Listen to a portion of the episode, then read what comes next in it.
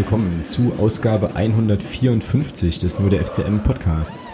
Christian ist unser heutiger Podcast-Pate und äh, ja, wir danken dir natürlich sehr für deine Unterstützung.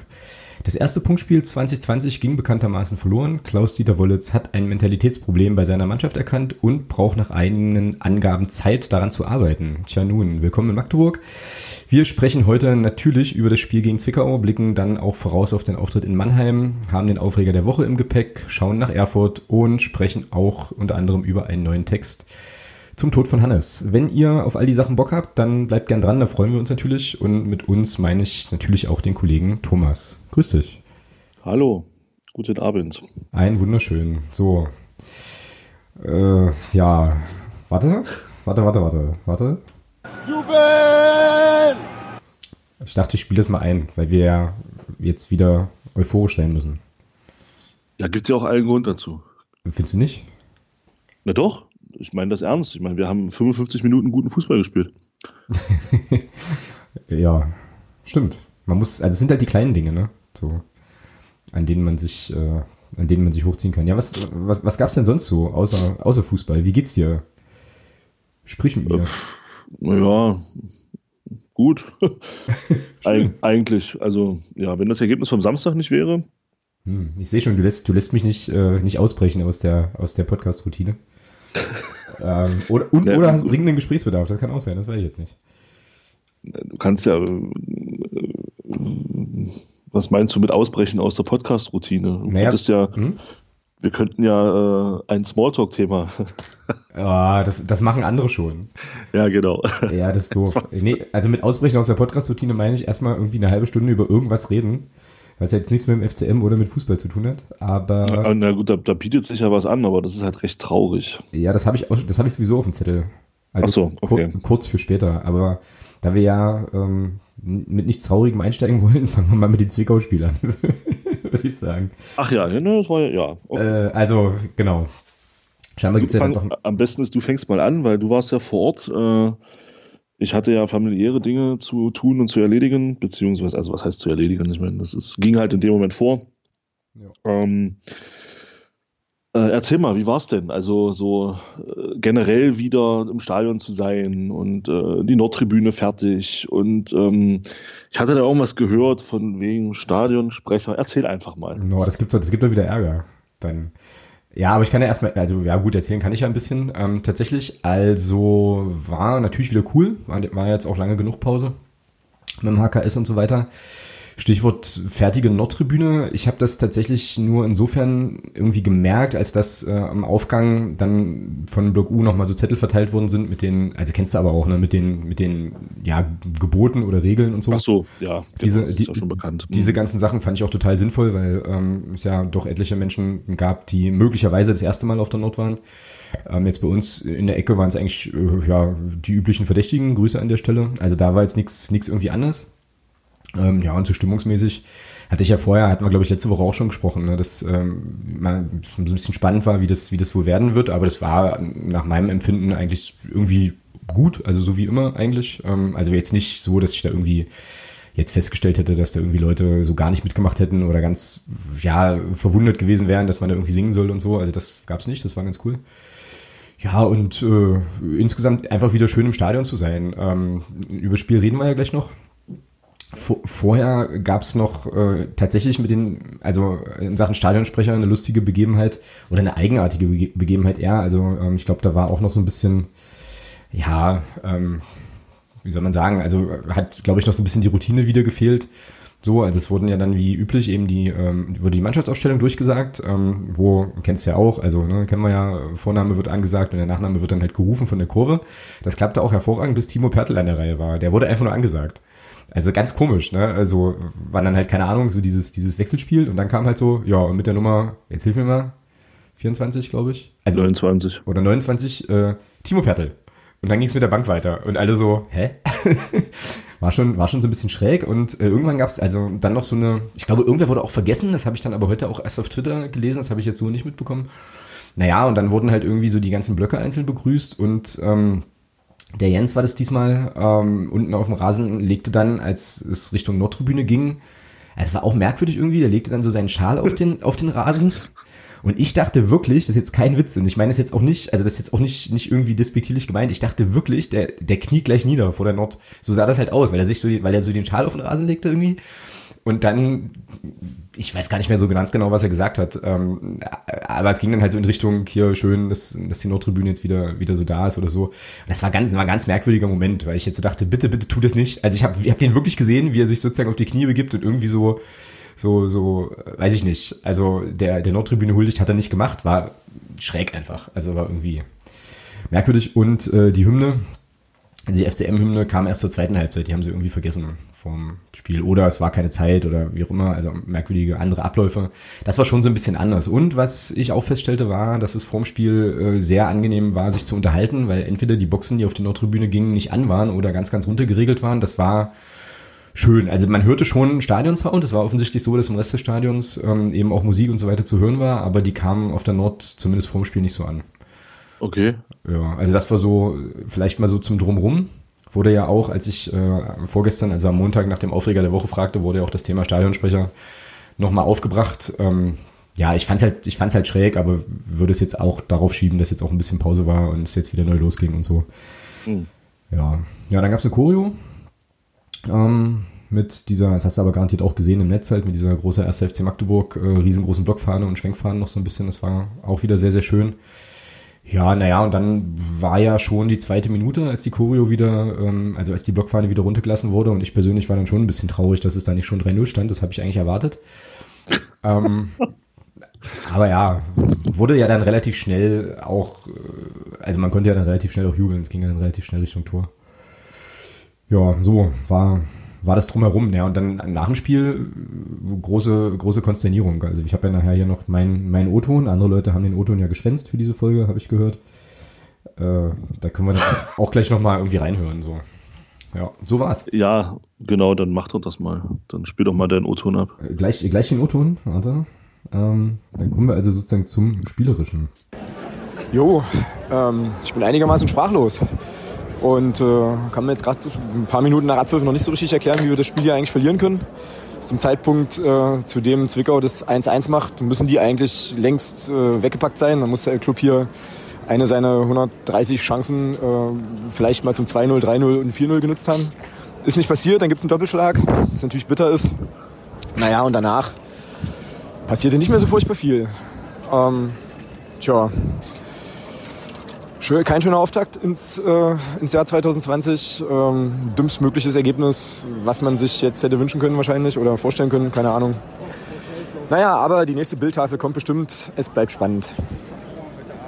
So, und um das jetzt nicht gleich wieder, also um das jetzt gleich wieder ähm, positiv zu, zu, äh, unter, äh, zu brechen. So, so jetzt erklären wir mal, wie wir dieses Spiel verlieren konnten. Also mir ist es jetzt natürlich inzwischen klar so, aber ähm, Du hast es ja nun irgendwie noch, noch im Real Life dir angeschaut, also. Ja, ich habe mir das dann abends nochmal angeguckt, genau. Ähm, saß zum Zeitpunkt des Spiels im Auto und habe das im MDR verfolgt, also übers Radio. Ja, die waren auch ein bisschen verdutzt, dass es auf einmal 2-1 für Zwickau stand. Die konnten sich das auch nicht so wirklich erklären. Ähm, na gut, in dem Moment wusste ich nicht so richtig, wie ich das einordnen soll. Jetzt ähm, so ein bisschen gelesen habe in der, der WhatsApp-Gruppe und auch ähm, dann so das Spiel gesehen habe, dachte ich mir so, eieiei, da kommen Erinnerungen hoch an die Hinrunde, so mhm. an das mhm. ein oder andere Spiel. Genau. Ähm, hast, den, hast den Gegner eigentlich völlig im Sack. Ja? Also man muss schon sagen, das die, also die erste Halbzeit war wirklich richtig gut. Da kann man, kann man nicht, nicht viel dran meckern. Ähm, es war auch schon erkennbar, dass, ein, dass eine Idee da war, finde ich. Also es ist viel über Außen gespielt worden. Ja, das fand ich auch, ja. Ähm, vor allem die linke Seite war da sehr, sehr aktiv. Ähm, Marcel Kostli fand ich persönlich so in ja, so eine Stunde. Ähm, das war der Marcel Kostli, den wir, glaube ich, alle sehen wollen. Mhm. So vom, vom, von der ganzen Art und Weise her. Ähm, immer wieder vorne rein, immer wieder auch einen Abschluss gesucht. Jetzt kann man natürlich sagen, ja, warum bringt er die Bände nicht aufs Tor und warum steht er so auf dem Abseits? Ähm, ja, diese Spielweise finde ich persönlich, ich, ich mag das, äh, wenn du einen Spieler hast, der so ein bisschen auf der Abseitslinie wartet und dann eben dieses Risiko auch eingeht, wenn es dann halt zehnmal abseits ist, ist es Thema abseits. Aber einmal klappt's und war ja in dem Spiel auch so. Und wenn der Brinkis da nicht so überragend hält, dann äh, macht der Mausekosti da das 2-0. Du redest jetzt von der von der zweiten Halbzeit, ne? Von ich rede von der Szene von der zweiten Halbzeit. 50. Minute, ja. Mhm. ja. Ähm, weil ich jetzt bei Marcel Costa einfach kurz bleiben wollte.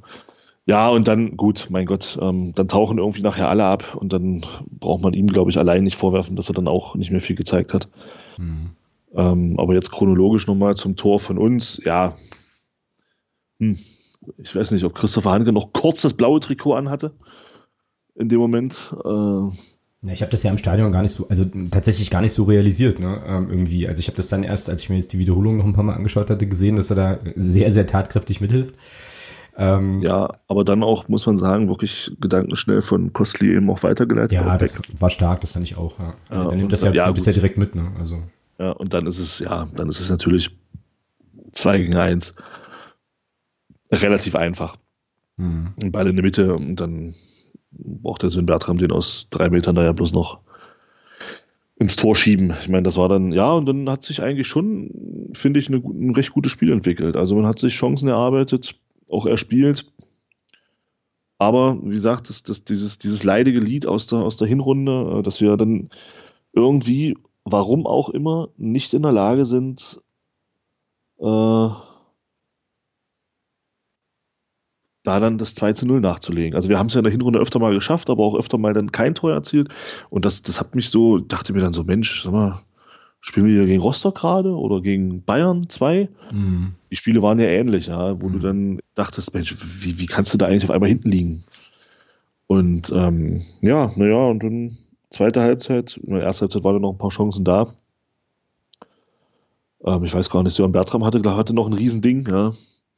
Was in der ersten Halbzeit, ja. Ja, wo ja. er da alleine auf den Torwart dann zugeht, auch nachdem Kostli und Quesic ihn dann gut freispielen. Ja, das hat sowieso äh, relativ, also diese Pässe, diese Pässe in die Tiefe da vorne, das hat äh, häufiger mal geklappt. Also da war Zwickau ziemlich anfällig, fand ich. Das haben sie dann auch gut ausgenutzt, so. Ähm, ja, aber also, ich ja, weiß nicht. hat auch mit Quesic wieder einen Spieler auf dem Platz gehabt, der diese Bälle auch spielen kann, ja. Ja, der vor allem auch überall war. Also, äh, ja, also der ist schon überall rumgehirscht und es hat, hat Spaß gemacht, dazu zu gucken. Das war schon cool. Da siehst du schon, das ist gut, dass der wieder da ist. Der hat in der Hinrunde schon gefehlt. Mhm. Ähm, ja, naja, dann muss, muss eigentlich Sören Bertram das 2-0 machen. Also, was heißt, ja, muss, ja, aber es ist natürlich eine Szene. Also, da frage ich, wie, wie man den dann mit links äh, auf die Ecke schieben will, ist mir halt auch ein Rätsel. Naja, ich hab mir, ja, also habe ich auch überlegt, aber der kriegt ja, also der Verteidiger, den hat er ja noch im Rücken, der kommt halt mitgelaufen so und äh, naja, Brinkis bietet ihm dann, glaube ich, also müsste man jetzt wieder ein Torwart fragen, aber ich glaube, Brinkis bietet ihm dann halt auch nur die eine Seite an, auf die er es dann auch versucht. Ich glaube, das sozusagen links in die Ecke zu schieben oder zu heben, wäre noch komplizierter gewesen. Trotzdem, also glaube ich, ne, in meinem leinhaften Verständnis so, wenn man sich das jetzt im Fernsehbild nochmal anguckt, auch in der Spielgeschwindigkeit. Trotzdem sehe ich das wie du, also, oder weiß nicht, aber ich finde, der, den muss, den, den, den muss man schon machen. Auf dem Level darf man das erwarten, dass der eher reingeht, als dass er daneben geht, finde ich. Ja, genau. So. Wenn ein Torwart anschießt, okay, aber am Tor vorbei ist halt doof. Genau. Ähm, ja, und zum Verteidiger vielleicht noch was, was soll der machen? Der läuft hinter ihm, wenn er ihn, wenn er ihn da in die Beine geht, gibt es Elfmeter. Also er hat ja. keine Chance, an den Ball zu kommen. Ja, na nix, aber das, also, äh, also es ist ja daher, trotzdem eine Sache, die der Bertram vielleicht in peripheres Sehen, tralala, irgendwie noch sieht oder keine Ahnung, ja. Also vielleicht dann, naja, müsste, man müsste ihn wohl fragen, ja, aber. Ja, mein Gott, aber auch da muss man sagen, das passiert halt auch mal, ja. Das ist, ähm, mein Gott, äh, das ist, das ist ganz anderen Stürmern schon passiert, die auf wesentlich höherem Niveau spielen. Warum soll das einem Sören Bertram dann in der Situation nicht auch, noch, nicht auch mal passieren? Ja, ja, was, keine Frage, ist ja klar. Was, was, ich, was ich dann, wie gesagt, was ich dann überragend fand, war in der zweiten Halbzeit, ähm, wo eben das geklappt hat, mal Marcel Kosti da auf der Abseitslinie lauern. Wo er dann durch war, ich weiß nicht, von wem der Ball kam, ich glaube, der kam auch von Manuel Quesic. Hm, das kann gut sein, ja. Ähm, ja, und dann geht er eins gegen eins und so ein bisschen vom Winkel versetzt. Das macht es natürlich ein bisschen schwieriger, für Torwart ein bisschen leichter. Ähm, und da macht der Brinkis das überragend. Also ich habe mir die Szene fünfmal angeguckt und bin immer wieder erstaunt, ähm, wie abgebrüht er in der Situation ist. Bleibt lange stehen, bietet Marcel Kostli gar nichts an. Ja? Ähm, und äh, ja, und dadurch kann er eben so diesen Abschluss auch ein Stück weit verzögern. Und dann hält er den überragend, wo er dann versucht, das Ding in eine lange Ecke zu schieben. Ja? Also muss man wirklich sagen, das ist überragendes Torwartspiel. Mhm.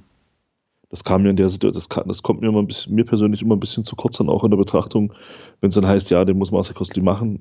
Mag sein, ja, aber es ist, es ist eine große Chance, aber der Torwart macht das ganz, ganz stark. Ja. Ja, und dann, ja, dann hast du noch ein, zwei Dinger, die man, wo du zumindest einen Abschluss hast. ja, und dann kommt diese leidige Situation mit dem, mit dem Einwurf. Mhm. Genau. Wo man,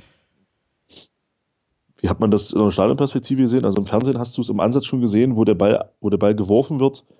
Hast du im Fernsehen schon gesehen, da passiert jetzt definitiv was. Mm, naja, ich würde würd gerne noch mal kurz was zu der Kosti-Szene sagen, weil äh, Stichwort Stadionperspektive, das war nämlich ganz, ganz ulkig.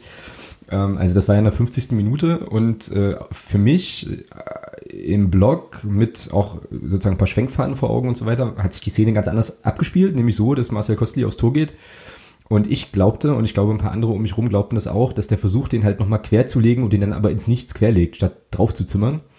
Dann haben wir alle geschimpft, die Rohrspatzen. und äh, dann habe ich mir das halt nochmal angeschaut und musste feststellen, okay, es, es gab den Abschluss und der Ball landet eigentlich nur in der Mitte, weil der Brinkis den, wie du sagst, absolut überragend hält. Ne? So fand ich, fand ich ulkig. Naja, und zum 1-1, ähm, also mein Gefühl war halt so, dass hatte sich auch vorher schon so ein bisschen angedeutet, weil so, also ich hatte so, wurde ein bisschen stärker. Genau, ich hatte so ein bisschen das Gefühl, dass der Club, naja, ob er jetzt tief stand, weiß ich jetzt nicht mehr so ganz genau, aber irgendwie hatte Zwickau dann noch ein bisschen mehr vom Spiel, hat ein bisschen mehr investiert, haben die halt in der ersten Halbzeit auch, kam aber nicht wirklich zu einem Abschluss. Ne? Also gab es, glaube ich, in der ersten Halbzeit ein so ein, so ein cooler Ding, was irgendwie abgefälscht auf dem, auf dem Tornetz dann oben landet. Ähm, naja, und dann gab's, also entwickelte sich diese Szene aus dem Einwurf raus und äh, ich meine, klar, das war ja direkt irgendwie so, so vor uns. Also wir hatten dann von hinten eine schöne Vogelperspektive auf die Situation und du hast halt schon gesehen, dass der Vitteritti, also die, also die ganze linke Seite war ja eigentlich eingerückt und stand halt frei, so, ne? Und äh, dann naja, gab's ja, ich weiß gar nicht, wer den Pass dann spielte. Ich glaube, das war Moritz Schröter, ne, sogar. Schröter. Äh, der da im Prinzip ich glaube, Pertl und Müller stehen lässt wie Slalomstangen so. Also naja, schöne, also so habe ich es jetzt so ich's gesehen. Ja, so Pertl, Pertl, ja, Müller. Na, Müller geht hin und geht dann wieder weg, so ein bisschen. So Müller darf, wenn, wenn Müller hingeht, gibt's Elfmeter. Also so, okay. da, der Moritz Schröder war da, war da voll in der Bewegung und er zieht einfach zurück. Ähm, das siehst du richtig, Tobi, der Tobi Müller zieht einfach zurück, beziehungsweise geht dann nicht raus mit dem Bein, okay. weil er weiß, wenn ich den, den, den treffe ich jetzt, dann gibt's Elfmeter. Also das war schon richtig so, dass, dass Tobi Müller da nicht da nicht ähm, hinlangt, weil sonst hätte es, wie gesagt, Elber gegeben und na, rot nicht, aber zumindest eine gelbe Karte. Mhm. Ja, gut. Und, ja. Ähm, ja, und dann macht es aber der Moritz Schröter auch überragend. Ja, legt den Ball halt genau dahin, wo er hin muss. Ja, legt ihn schön zurück. Ja, und dann ist natürlich ein bisschen erschreckend, dass dann da auf einmal zwei Cottbusser stehen. Ja. Genau. Ja. Also und gar kein und gar also, kein Blauer in der Nähe. Also, also du, meinst, du meinst Zwickauer, die mal in Cottbus waren, ne? Hab ich Cottbus gesagt? Mhm. Weil Witte, so, aber war ja auch in Cottbus. Stimmt, der war ja mal in Cottbus. also Viele wollen auch. Oh Mann. Ja. Äh, klar, Zwickau natürlich, nicht Cottbus. Ja. Und ähm, ja, das war so ein bisschen erschreckend, dass die da, dass da auf einmal zwei Spieler völlig blank stehen. Zuordnung nicht gestimmt, oder was? Und da gar keiner mehr von uns da war. Hm. Weil sie alle irgendwie in die Mitte gezogen sind. Ja, gut, naja. War dann aber auch gut abgeschlossen, muss man sagen. Also war Moritz Schröter ganz stark gemacht und äh, Vitteritti schließt dann auch gut ab. Ja. Ja, naja, und dann dachtest du, okay, 1-1, ja, mein Gott, passiert, ja. Ähm, ich, eine Fußballmannschaft muss, glaube ich, immer bewusst sein, dass es immer ein Gegentor geben kann. Ähm, zumindest so von der Einstellung her muss das eigentlich klar sein in meinen Augen. Ja, und dann kriegst du, weiß nicht, zwei Minuten, nicht mal zwei Minuten später. Mhm. Kurz danach auch, ja. Durch eine, na gut, mit einer recht umstrittenen Situation habe ich ja jetzt gehört. Also ich habe das, ich habe mir das ja diese Szene ja auch öfter mal angeguckt, weil es ja dann auch in der Gruppe geschrieben wurde, dass da ein Foul war und ich habe das nicht mehr, hey, Jeff wird doch nicht gefoult. Und dann hörte ich aber auf einmal irgendwo, dass dann Trikotziehen wohl war am, am, am, am Jürgen Jasula. Mhm. Und der Baba Grafati hat das ja für Liga 3 Online ähm, auch äh, so geschrieben, dass das eine Fehlentscheidung war, dass man da auf Freistoß entscheiden muss. Naja, ich glaube, im Endeffekt war das einfach clever gemacht von dem Davy Frick, weil ich glaube, ich bin jetzt nicht ganz so sicher, aber ich glaube, weder Linienrichter noch Schiedsrichter können das sogar sehen. Also. Das ist ja, um Gottes, das ist, ja, das ist doch keine, das ist ja keine Kritik. Also, das ist ja, ähm, macht das halt gut. Und wenn es der Schiedsrichter nicht sieht, ja, dann sieht das nicht. Eben, genau. Okay. Ja, und ja, und der Wehkamp macht das ja natürlich, ja. Ja, ja ich habe, also Stadionperspektive war in dem Moment auch, äh, also ich habe da, habe das jetzt ich habe nur gesehen, dass Jasula da den Ball verliert. Wie das zustande kam, dazu ist es halt zu weit weg. Und ich werde ja auch alt und Augen und so, weißt du. Also es war dann auch für mich jetzt ohne Zeitlupe nicht so zu sehen. Naja, und dann sehe ich bloß da so eine Bogenlampe oben in der Ecke einschlagen. Und erste Reaktion war so halt Sonntagsschuss. Aber der wollte den schon ganz genau so. Ähm, der sollte so, ja, ja. Der genau. war, muss man ihm auch sagen, ja, ist halt leider so, aber muss man ihm auch sagen, war halt auch gut, gut getreten, so. Also keine Frage, war gut gemacht. Ja, das war dann schon irgendwie eher unschön, ja. Und dann denkst du dir so, das ist ja wohl nicht deren Ernst. Die schießen zweimal aufs Tor und machen zwei Tore, wobei es nicht ganz stimmt. Die hatten davor noch einen, noch einen Fernschuss, der auch. Äh, stimmt, äh, vom Schröter, ja. Genau. Ja, genau, der auch relativ gut aussah. So. Also wie gesagt, man hatte sich dann schon angenähert, aber naja, so zwei Tore, also zwei Tore in der kurzen Zeit war dann schon irgendwie, schon irgendwie bitter. Ja. Naja, und zu der Szene mit Jasula, ja, also ich finde ja sowieso immer, wenn du, wenn du viele Fernsehwiederholungsdurchläufe brauchst oder so, um überhaupt zu sehen, was man da, also was da passiert sein soll, dann ist das eigentlich genau. auch immer ein Indiz dafür zu sagen, ja gut, klar, kann der Schiedsrichter pfeifen und wenn er es sieht, wird er sicherlich auch abpfeifen.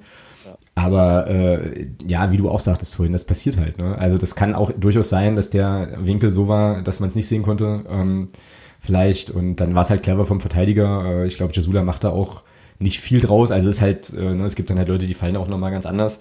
Er verliert halt einfach vielleicht auch ein bisschen zu leicht den Ball, weiß ich nicht. Ähm, ja, dumm gelaufen. Einfach richtig, richtig dumm gelaufen. Und ähm, wie gesagt, das erste Tor ist da fast noch ärgerlicher als das zweite für mich, weil das erste Tor war schlecht verteidigt und beim zweiten, ähm, ich glaube, äh, der Trainer hat dann auch nochmal gesagt, äh, okay, die Tore waren beide, waren beide nicht gut, nicht gut verteidigt. Ja gut, aber bei dem Schuss, wenn er da so die so ein Latschen dranhält und das Ding dann auch so runterfällt, das ist dann so, ja, wird's halt machen. Das ist halt die Szene ja, vorher irgendwie doof. Ist da aber auch wieder die Frage, warum steht der in der Situation so alleine? Ja, das ist richtig, ja. Ja, und da, hat, der, da hat der Trainer schon recht. Ähm, es ist einfach dann auch nicht gut verteidigt. Ähm, warum, wenn der da so blank steht, er macht das dann klar, er macht das klasse dann, weil den, den Ball, den wollte er genau dahin haben und ja. Dann ist, bin ich auch der Meinung, dass es durchaus fünf Minuten dauern kann, wenn du, wenn du ein Spiel wirklich so, ich, ja, ich mag das Wort dominieren nicht, in, aber wenn du ein Spiel dann so im Griff hast, ähm, wie wir das da hatten zu dem Zeitpunkt. Und dann kriegst du innerhalb von zwei Minuten zwei solche Treffer. Ähm, braucht mir keiner erzählen, äh, dass du da, äh, dass das nichts mit dir macht in dem Moment. Ja, ja und das dann, dass du da ein bisschen brauchst, um das, außer, um das, um das rauszuschütteln, ist, glaube ich, auch völlig normal. Dass wir allerdings 20 Minuten brauchen, um das raus, das war ein bisschen ärgerlich. Also da hat der Trainer auch völlig recht. Ähm, was dann passiert ist, das, das, das ist halt ja, das geht halt nicht, ja. Klar hat sich, ähm, hat sich Zwickau dann massiv hinten reingestellt. Ja, die waren ja gar nicht mehr darauf aus, noch irgendwas nach vorne zu machen. Die standen ja wirklich mit elf Mann dann ähm, hinter der Mittellinie mhm. und haben dann wirklich alles sehr, sehr verengt. Ja, haben wir das gespielt, was sie eigentlich können, ne? Also defensiv ja, sicher stehen. Das ist auch, das ist auch ja. gar kein Vorwurf. Also, das ist in der Situation ja auch völlig legitim. Du führst 2-1 auswärts. Ähm, und warum sollst du das dann nicht machen, ja? Ähm, Genau. Ja, was, was dann natürlich ein bisschen ärgerlich ist, ist, dass die, dass die Wechsel halt komplett verpuffen. Ähm, übrigens zwei Offensivspieler. Äh, Leon Belbe hatte, kam ja dann für Timo, für Timo Pertl rein, hat dann mhm. wahrscheinlich auch so eher diese, diese Linksverteidigerposition besetzt, aber ja, dann bringst du eben noch einen Anthony Rotschen und einen Daniel Steininger rein. Ja, das bringt halt nichts. Ja. Ja, oder hat halt in dem Moment nichts gebracht. Ne? Ich meine, wenn einer von den ja. beiden nochmal getroffen hätte, würden wir wieder ganz anders reden, so, aber das ja, war schon. Ja, hat aber nicht. Und es war ja. auch, waren, glaube ich, beide insgesamt dreimal am Ball in den 20 Minuten. Genau. Ähm, von daher, ja, sind die Wechsel so ein bisschen verpufft, was natürlich schade ist, aber es kam natürlich dann mit der Rausnahme von Mario Quesic aus dem Mittelfeld auch nicht mehr viel, muss man auch sagen. Also es war dann, die hingen dann noch ganz schön in der Luft da vorne. Mhm, ja, aber der Trainer hat es ja auch damit begründet und das ist für mich auch eine völlig plausible mhm. Begründung zu sagen, halt, der war platt. Ne? Ich meine, es war auch so, wenn man das jetzt nochmal, ich hätte mir das Spiel gerne nochmal ganz angeschaut, ich habe das heute leider nicht mehr geschafft, aber der war ja wirklich überall. Also der Mann war ja nur unterwegs. Also der, der Wechsel so. von Mario Quesic war richtig, um ja, Gottes Willen, weil er hat, er hat ja selber angedeutet wohl, dass er raus muss. Mhm. Ähm, dann nehme ich ihn raus. Aber es kam dann eben nichts mehr in der Situation, dann äh, nichts, nicht, nicht mehr viel Produktives aus dem Mittelfeld heraus. Es wurde dann äh, doch eher seitlich geschoben und mal kaum noch vertikale Bälle gespielt. Mhm. Ja, da sind wir dann auch wieder beim, beim, bei der Kaderfrage. Ne? Also das hat man ja auch immer schon mal angedeutet. Ähm, so richtig nachladen von der Bank ist eben schwierig zurzeit. Oder generell die ganze Saison schon, dass du da halt eben dann. Also wenn dein drittbester Torschütze ein Innenverteidiger ist, dann läuft irgendwas schief. Ja, ist, genau.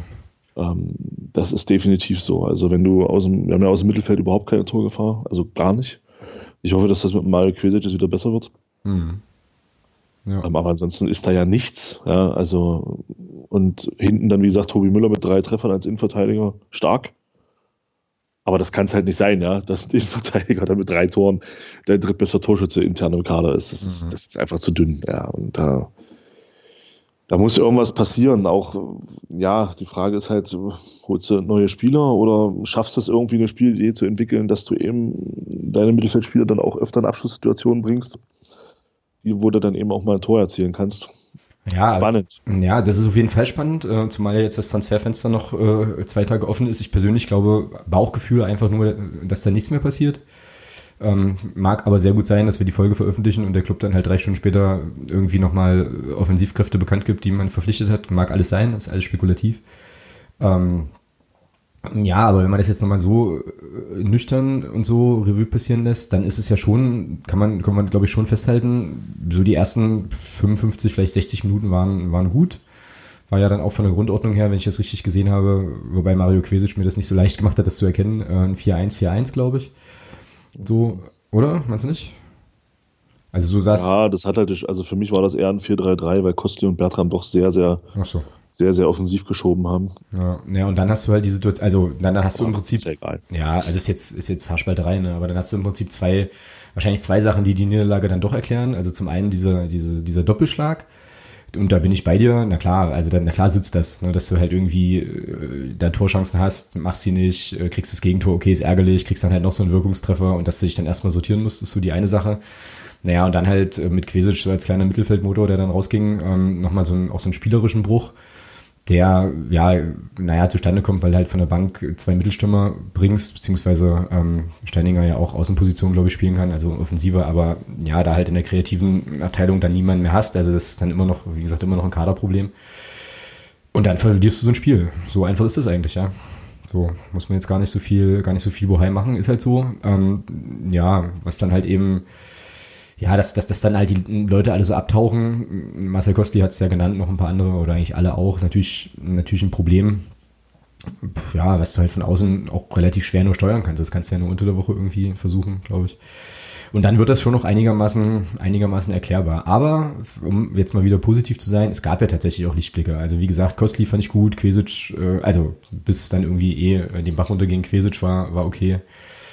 Also, ja, ich bin ja, jetzt nicht mehr ganz so traurig. Ist jetzt, ist jetzt da auch der falsche Spieler, um, also das weiß ich jetzt auch, dass es, deine, dass es nicht deine Absicht war. Marcel Kosti ist da jetzt auch der falsche Spieler, den man dann nennen muss. Ich meine, dem, der war anderthalb Jahre hier in einem, oder sagen wir ein Jahr, eher in einem Formtief. Erst, ich bin, ich bin, ich bin erstmal froh, dass er scheinbar wieder so ein bisschen sein Selbstvertrauen wiederfindet. Ja, genau, absolut. Ja. Es war ein guter Auftakt, das macht Mut auf mehr. Ähm, Gerade auf der Position haben wir es auch nötig. Ähm, auf der Außenposition, es wäre gut, wenn Marcel Costi da wieder mehr als nur eine Alternative wird. Gar keine Frage. Also wenn er so ein bisschen, wenn er so in, in Ansätze in die Verfassung kommt, die er im Aufstiegsjahr in der Rückrunde hatte und auch zum Auftakt der Zweitligasaison, dann ist uns da schon extrem geholfen. Den Marcel Costi können wir definitiv gebrauchen. Uh, unabhängig davon, ob er, ob er jetzt dann Tore schießt oder nicht. Seine Spielweise mache ich mir jetzt vielleicht nicht viele Freude, aber ich, ich mag seine Spielweise, weil er es immer wieder versucht. Ähm, es ist das, der, der, ja, er lässt sich halt von einem schlechten Abschluss nicht entmutigen. Der macht dann weiter und ich, ich, ich finde sowas gut. Mhm. Und äh, hoffe, dass er, das, dass er das weiter beibehält. Dann wird auch der Marcel Kosti noch seine Tore schießen. Gar keine Frage. Ja. Sehe ich ähnlich. Äh, jetzt bekam der Trainer auch ein bisschen Kritik, äh, zumindest in meiner sozialen Netzwerkblase, für den Umstand, dass er die Abwehrreihe oder die Abwehr umgebaut hätte. Und da wollte ich noch mal ganz kurz drauf eingehen, weil ich weiß nicht, ob das, also Abwehr, Viererkette war ja Pertl, Müller, Bumheuer und Ernst. So. Und bis auf Bumheuer war das ja eigentlich die Abwehr vom Anfang der Saison, ne? bis ich dann irgendwann ähm, na, sag schon, Brian Coglin. Belbe, äh, Coglin, ja. Also erst Coglin in die Innenverteidigung quasi spielte irgendwann ähm, und dann Leon Belbel reinrutschte. Also ich fand jetzt nicht, dass das jetzt so unfassbar groß verändert war. Irgendwie, zumal Baumeier ja im letzten Punktspiel, glaube ich, ähm, auch schon spielte. So. Ja, weil Coglin, glaube ich, gesperrt war, oder? Äh, genau. Das war doch da. Genau, genau. Ja, ja, kann man sich jetzt streiten. Also ich bin schon der Meinung, dass, dass es vielleicht unnötig war. Ich meine, hinterher ist man immer schlauer, ja aber dass es vielleicht unnötig war, ein eingespieltes Duo mit, mit Coglin und, und Müller aus, aus, auseinanderzureißen. Ja. Hat er schon recht. Coglin war ganz im Kader, ne? Also. Das weiß ich gar nicht. Ähm, Glaube ich. Das hat ja schon recht gut funktioniert mit Coglin und Müller. Das muss man ja sagen. Wir hatten ja nicht ohne Grund ähm, die beste Abwehr der Liga. Und das, da tragen ja die Innenverteidiger durchaus auch eine Aktie dran. Und ähm, deswegen war ich schon ein bisschen verwundert, dass das auseinandergerissen wurde. Ähm, gut, Pertel Belbel kann man sich jetzt streiten. Ich glaube, im Nachhinein wäre es besser gewesen, vielleicht mit dem Leon Belbel anzufangen, weil er, weil er einfach schneller ist. Ich glaube, da hätte der Morris Schröter ein bisschen Probleme bekommen mit, mit äh, Leon Belbel als Gegenspieler. Ähm, Timo Pertl war ja dann doch, das hast du beim Einwurf gesehen, in der Situation dann recht dankbarer Gegenspieler. Mhm, also, ja. aber ansonsten, ja, das, aber es lag halt auch nicht nur an Timo Pertl, dass wir da, also um Gottes Willen, das war dann in der Situation halt komplett alles irgendwie ein bisschen komisch. Mhm. Und ähm, ja, ist halt die Frage, ich bin gespannt, wie das jetzt, wie das jetzt weitergeht, wie er jetzt weiterspielen lässt, gerade auch im Abwehrbereich, ähm, ob das jetzt, ob er jetzt die Innenverteidigung so lässt, ob auch Timo Pertl wieder anfangen wird ähm, gegen, gegen Mannheim mal gucken. Bin echt, da kann man gespannt drauf sein, aber ja, kann man sich jetzt streiten. Mit der, mit der Niederlage im Rücken kann man sicherlich sagen, war es, kann man darüber diskutieren, wenn wir gewonnen hätten, wenn wir darüber wahrscheinlich nicht sprechen. Ja, denke ich tatsächlich auch. Ähm, ja, also ich bin jetzt tatsächlich mit der Niederlage, äh, also geht es mir jetzt besser. Also bis eben oder bis vorhin habe ich da schon sehr mit gehadert, aber jetzt, wo wir es besprochen haben, habe ich so den Eindruck, da eine plausible Erklärung zu finden und frage mich jetzt aber, oder frage mich jetzt halt, ähm, hm, ja, kann man jetzt sozusagen auf den ersten, auf den ersten Minuten auch aufbauen so? Oder ist das jetzt so ein Ding, was ich ja auch schon so ein bisschen, ähm, ja, so als, als Haltung hatte, naja, irgendwie hat sich jetzt gar nicht groß was verändert, weil so ein paar Sachen sind ja schon, haben ja schon auch funktioniert, ne? Also ist das jetzt eine Glas halb voll oder Glas halb leer Situation, ist eigentlich die Frage. Wenn du da jetzt mit Glas halb leer rangehst, dann äh, machst du, machst du das falsch. Also, also als, als Trainerteam und auch als, also klar musst du die Fehler ansprechen, gar keine Frage. Aber du musst natürlich auch ganz klar aufzeigen, äh, Leute, das hat guckt, was hier funktioniert hat. Mhm. Du, kannst, du kannst ja die Szenen spielen bis zum Abschluss und dann machst du einfach aus. Ja, oder, oder bis zu der Situation, wo der Stürmer dann den Ball bekommt. Bis dahin kannst es ja, bis dahin war es ja gut. Ja. ja also ja. grundsätzlich, grundsätzlich waren ja schon gute Ansätze da. Die Mannschaft hat gezeigt, dass sie, dass sie das spielen kann, dass sie auch in der Lage ist, sich aus dem Spiel heraus gegen so eine Mannschaft wie Zwickau ähm, sich Chancen zu erspielen. Darauf kannst du aufbauen, keine Frage. Nur, und das ist eben das gleiche Problem wie in der Hinrunde, du musst irgendwie es schaffen, ähm, dass du, ja, dass du da irgendwie, dass, dass du, dass du die Chancen halt auch ummünzt in Tore. Also nicht alle, ja, dann 7-0, klar wäre das schön, aber das ist halt auch nicht realistisch. Aber dass du mal mit einem 2-3-0 in so einem Spiel dann auch in die Halbzeit gehst. Weil dann ist, dann ist Zwickau Mause tot, dann ist halt der Deckel drauf. Mhm. Ja. Machst du da zur Halbzeit das 2-0, das hast du ja gemerkt, der Fabio Vittoretti hat das ja nach dem Spiel auch gesagt, dass sie konnten sich das selber nicht erklären, wie sie zur Halbzeit nur 1-0 hinten liegen konnten. Ja. Und ähm, ja, ansonsten, das ist, das ist das, worauf du jetzt gucken musst. Klar musst du die Fehler auch ansprechen, aber Mannschaft hat gesehen, dass es kann. Und ich glaube, dass wir gegen Mannschaften, die mitspielen wollen, wie jetzt am Wochenende Mannheim, ähm, dass wir da sowieso besser aussehen immer.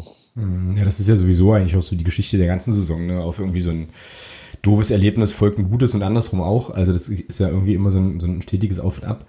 Ähm, letzte Frage noch zu Zwickau und dann können wir mal zum Mannheim-Segment auch überleiten. Ähm, dieses Mentalitätsding, ne, was der, was der Wollitz jetzt auch angesprochen hat, ist das eine Sache, die sich äh, mit einem Neuzugang ändern lässt oder ist das eher was, was man aus der Mannschaft selber rauskriegen muss? Also, weißt du, kannst, also verstehst du meine Frage so? Das, das kommt auf den Neuzugang an. Also ich glaube, ich glaube, erinnere dich an die letzte Saison, ich glaube, so ein Transfer, das ist jetzt nicht realistisch, aber so ein Transfer wie der Kirchhoff letztes Jahr im Winter. Mhm, okay. Ähm, ich denke schon, dass so ein Spieler automatisch für dich so ein bisschen als, äh, ja, dass das schon nochmal so, dass das was mit dir macht, wenn du siehst, du hast so einen Nebenspieler oder so einen so ein Spieler neben dir, ähm, das hast du ja auch gemerkt, das hat ja, da hat dann Rico Preisinger zum Beispiel, finde ich, unheimlich von profitiert, der, der mhm. unter Oenning eine recht, finde ich, eine recht gute Rückrunde gespielt dann. Ähm, das hilft schon, klar. Also so ein Neuzugang kann da, kann da auch helfen, keine Frage. Aber wenn die nicht kommen, muss der Trainer es irgendwie schaffen, das aus der Mannschaft rauszukitzeln, ja. Genau. Klar. Ja, darf man, darf man gespannt sein. Jetzt ist die Situation natürlich ganz anders als im letzten Winter. Da konntest du Menschen ködern mit, äh, hier, wir spielen zweite Liga und so. Jetzt spielen wir halt dritte Liga. Da, ähm, ja, wirst du die Jan Kirchhoffs der Republik sicherlich nicht so leicht überzeugt kriegen, dann zum Club zu kommen. Also, wie gesagt, mal gucken, ob da jetzt noch was passiert dann bis zum Wochenende, ob da noch, äh, ob es da noch mal irgendwie ja, äh, was gibt. Rechts und links werden ja schon noch Spieler verpflichtet weiterhin, was ich auch interessiert verfolge und so. Also da gibt's ja dann schon auch ähm, Menschen, die wechseln, wobei ich viele, weil viele Spieler da auch nichts sagen, also keine Ahnung. Und wir wissen ja auch, äh, es muss sofort weitergeholfen werden. Ach so, eine Sache übrigens noch. Ähm, vielleicht, vielleicht abschließend zum Zwickau-Spiel, wo ich auch nicht so richtig sicher bin, wer das für eine gute Idee hielt. Aber wir verlieren ja dieses Spiel dann 2-1 und es gab dann, da waren wir aber, sind, sind wir dann schon Richtung Ausgang gelaufen, es wurde mir dann später nur berichtet. Ähm, ja, nochmal eine Ansprache äh, vom Vorsängerpodest in Richtung Mannschaft, die aber auch, die aber auch eher positiv war so. Und dann wird dieses diese dämliche, Entschuldigung, ja, aber diese dämliche Bildtafel mit dem Spruch von, von Mario Kalnick äh, nochmal oben auf der Anzeigetafel eingeblendet. Weißt du, du ja. hast, hast gerade verloren. Extrem clever, ja. Alle, alle, und mit alle meine ich uns beide und noch ein paar Leute in unserer Blase regen sich darüber auf und dann legst du das Ding nochmal auf, wo ich mir denke, also ein bisschen mehr Fingerspitzengefühl wäre da okay gewesen oder es ist halt so ein Automatismus-Ding, das weiß ich natürlich nicht, ne, ob da irgendwie durch einen Zufalls Generator gedöns dann immer mal irgendeine Folie gezeigt wird oder so, aber das. Äh, ja, aber irgendjemand muss ja die Folie da eingefügt haben. Ja, aber das kann man sich schenken. Also das fand ich ja, irgendwie, also. irgendwie blöd und ich glaube jetzt inzwischen auch, ich weiß nicht, ich war jetzt nicht mehr auf der Homepage, aber ich glaube, jetzt haben wir es auch alle verstanden, wie die Aussage gemeint ist. Jetzt können wir vielleicht auch wieder was anderes machen. Naja, ja. gut. So ja, wir, wir, hatten ja, wir hm. hatten ja letzte Woche so ein bisschen ähm, gespöttelt, äh, ob man es eventuell auf die, auf die Werbebanden legt. Ähm, es war dann doch die, die Videowand. Hm. Ja, ja, es ist unnötig. Also kann man sich dann sparen. Das ist dann, ja, ja ist blöd die, einfach in der ja, Situation. Macht ja. doch die Stimmung nicht besser so, ja, das ist dann eben. Ebenso das Ding. Na gut, okay, also zu Zwickau ist, glaube ich, jetzt alles gesagt. Äh, in schmalen, weiß ich nicht, 30 Minuten oder was wir jetzt hier haben. Dann lass uns mal auf Mannheim schauen. Da geht es jetzt ja am äh, Sonntag hin. 13 Uhr ist Anstoß, alle in weiß, vielleicht noch, äh, sei noch gesagt, nicht vergessen dass das auch ein schönes Bild gibt da in der Kurve. Ähm, ich persönlich muss sagen, ich freue mich äh, schon auf das Spiel. Es liegt aber vor allem, also zu großen Teilen auch mit am Stadion. Ich war da vor zwei Jahren ja schon mal. Ich finde das irgendwie schick. Ähm, fetzt hat was. Und du hast eine kurze Anreise, ja. Und wir haben eine kurze Anreise, genau. Also es ist, glaube ich, tatsächlich unser kürzestes Auswärtsspiel in der Saison. Das wird also auch mal eine eher entspanntere Geschichte. Naja, aber wir treffen halt äh, mit Waldhof Mannheim auf eine Mannschaft, die Bock hat, die ein bisschen kicken kann. Die haben das letzte Spiel in Meppen gewonnen, 1 zu 0, ähm, sind aktuell Tabellendritter als Aufsteiger, also spielen so ein bisschen eine, so eine Rolle vielleicht wie wir auch in unserer ersten Drittligasaison. Wobei ich jetzt nicht genau weiß, was die äh, Ergebnisse da jetzt waren. Warte mal, ich kann da mal gucken. Äh, weil wir hatten ja in unserer ersten Saison auch eher so viele mit einem Torunterschied Geschichten. Ähm, ja, also sie sind mit einer ganz guten Serie äh, in die Winterpause gegangen. Die Mannheimer 0-1 oder 1-0 in Zwickau gewonnen, 4-3 zu Hause gegen Chemnitz und dann jetzt 0-1 in Meppen oder 1-0 in Meppen. Naja, und für die Statistiker und Statistikerinnen unter uns, es gab bisher nur ein Spiel, es gab so eine Hinrunde 3-3, nee, dritter Spieltag, so 1-1, so rum ist richtig. Ich wollte gerade sagen. Ja, ja, ähm, freudsche, freudsche Fehlleistung, so, und Sören Bertram war da auch der Torschütze. Ja, ich bin da sehr, sehr gespannt, was, äh, was da so passiert. Ich glaube, der, ah, wie heißt der denn? Suleimani, Slimani, irgendwie so, der Top-Mensch da in der, im offensiven Suleimani. Ich glaube, der kommt wieder jetzt zum Spiel gegen uns oder hat jetzt auch schon gespielt, da bin ich jetzt nicht ganz sicher. Also, die werden Bock haben. Was glaubst du denn? Was ist so, ich meine, du hast es ja gerade schon so ein bisschen angetickt, ne? Auch. Ja, ne, die haben einen Lauf, ja. Also, äh, die haben natürlich, wir spielen das wahrscheinlich auch mit, naja klar, Stadion wird voll sein. Ähm, breite Brust. Ja, das wird, äh, wird schwer. Ja, wobei, ja, wobei so die, also nach dem Zwickau-Spiel war so meine erste Reaktion, ach du grüne Neun, jetzt fahren wir nach Mannheim, dann kriegen wir auch nochmal, ähm, kriegen wir nochmal eine schöne Reise. Aber ja, es stimmt schon, ne? das Argument, wenn Mannschaften Fußball spielen wollen, dass wir da immer ganz gut ausgesehen haben oder verhältnismäßig gut ausgesehen haben, das trägt natürlich auch. So, ähm, ich bin mal wirklich auch sehr gespannt auf die Zuschauerzahl. Also ich könnte mir schon ganz gut vorstellen, dass das, ähm, dass es sehr, sehr, sehr äh, schnucklig voll wird. So, und dann haben wir da auch eine schöne Stimmung. Also es wird äh, auf jeden Fall wird es ein Erlebnis. Ich glaube, das kann man schon, kann man schon sagen. Und äh, wäre halt schon ganz geil, wenn unsere Mannschaft da so ein bisschen mitspielt und sich da nicht irgendwie auf den Rücken legt und so guckt, ähm, was wird. Wie spielen wir es denn? Ich weiß gar nicht so ganz genau. Also wir können ja schon mal Aufstellung machen, ne? weil ich jetzt äh, außer Allgemeinplätzen und Phrasen jetzt mir eigentlich nichts einfallen würde, so zu, zu der Mannheim-Paarung noch. Ja, na wie? Na, ich würde sagen, je nach Stadionperspektive von links nach rechts oder von rechts nach links. Mhm. ja, äh, also Behrens im Tor. Mhm. Klar. Das ist ja, ist ja jetzt unsere Nummer eins. Also wird er da auch spielen. Äh, ja, da wird es schon interessant. Also fangen wir mal an mit denen, die, wo ich davon ausgehe, dass sie definitiv spielen werden. Dominik Ernst und Tobi Müller. Mhm, okay. Ähm, ja, das ist jetzt vielleicht auch ein bisschen unfair, aber wir haben ja das Leistungsprinzip ausgerufen und ähm, ja, ich würde Brian Coglin gerne wiedersehen anstelle von Dustin Baumheuer. Das war gegen Zwickau wirkte das nicht immer souverän und ist natürlich auch der Tatsache geschuldet, ähm, dass er lange verletzt war und auch keine Spielpraxis hat. Das ist völlig normal, dass du dann nach so einer langen Pause dann eben eben nicht so nicht so gut spielst. Deswegen glaube ich, kann, also würde ich gerne Brian Coglin wiedersehen. Neben Tobi Müller. Ja, aber meinst du, der rotiert den von der Tribüne wieder in die erste Elf? Also da würde ich dann eher denken, ich weiß jetzt, also vorausgeschickt sei nochmal, dass ich nicht weiß, warum Brian Coglin jetzt gar nicht im Kader war. Ähm, ja, wegen Verletzung oder so hat man nichts gehört. Also. Nee, ne? Und dann würde ich nämlich eher sagen, wäre dann nicht eigentlich Philipp Harald mal dran. Wenn der jetzt eh auch immer eigentlich an der Mannschaft ist. Also wenn, wenn wir in der Situation sind, dass wir jetzt anfangen können, da hinten ähm, Experimente zu machen, dann gerne Philipp Harand, klar. Wäre ich auch dafür, aber sind wir in der Situation, wenn wir das Ding verlieren, haben wir mit ein bisschen Pech, sind es dann noch drei Punkte nach unten. Ich glaube, das können wir uns nicht erlauben. Ja, okay, also gehst du quasi eher so, spielst du so die Stabilitätskarte, ja. Naja, gut, dann nehmen wir Koglin. Ja, und Brian Koglin hat es ja in der Hinrunde nicht verkehrt gemacht. Nee, das ist richtig, ja. Bis auf das also, eine Ding in, in, in, ja, in Münster. Gott, aber hey. So ein, so ein Ding hatten sie alle mal drin in der Saison. Mhm. Also, deswegen kann ich mir gut oder kann ich mir vorstellen, dass, dass durchaus Brian Coglin wieder spielen wird. Ja, und links ist halt die Frage, ja, wer, ich da kenne ich mich jetzt in Mannheim zu wenig aus, wer da über die rechte Seite kommt. Ja, wenn du dann mal das letzte Spiel gucken hier. Oder, wenn du dann äh, schnell einen Gegenspieler hast, ähm, wäre es vielleicht schon nicht so schlecht, vielleicht mit dem Leon Belbel anzufangen. Über rechts kommt De Will, wenn ich das richtig sehe. Ob der jetzt schnell ist, kann ich natürlich nicht sagen ja, gut, Pele Wollitz wird schon wissen, was er da macht. Ähm, aber ich denke, dass Pertl wieder anfangen wird. Ich glaube das irgendwie auch. So, weil ich würde, also, mm, ja, bei der Bomheuer-Sache, Bomheuer-Position, da bin ich unsicher so, weil er wurde ja dann auch hoch gepriesen und es hieß ja immer, ja, es halt, also es halt schwer, die, äh, die, die Verletzung und der Ausfall. Jetzt ist er halt wieder da. Vielleicht muss man ihm aber auch einfach auch mal zwei Spiele, zwei, drei Spiele in Folge geben unter Wettkampfbedingungen ist ja schon noch mal was ganz anderes, als wenn du es im Training spielst so. Ähm, und ich glaube aber, wenn er was macht, also wenn er sozusagen in der Verteidigung was ändert, dann macht er das nur auf einer Position.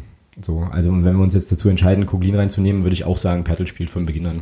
Weil sonst hast du da ja noch mehr, noch mehr Wechsel drin. Also nehmen wir Pertl, Koglin, Müller und Ernst in die Viererkette, ja. Mhm. Gut, check. So, dann ist jetzt meine Aufstellung nominell immer noch ein 4-1-4-1. Da würde ich äh, Jürgen Jasula weiterhin auf der, auf der zentralen Position defensiv sehen.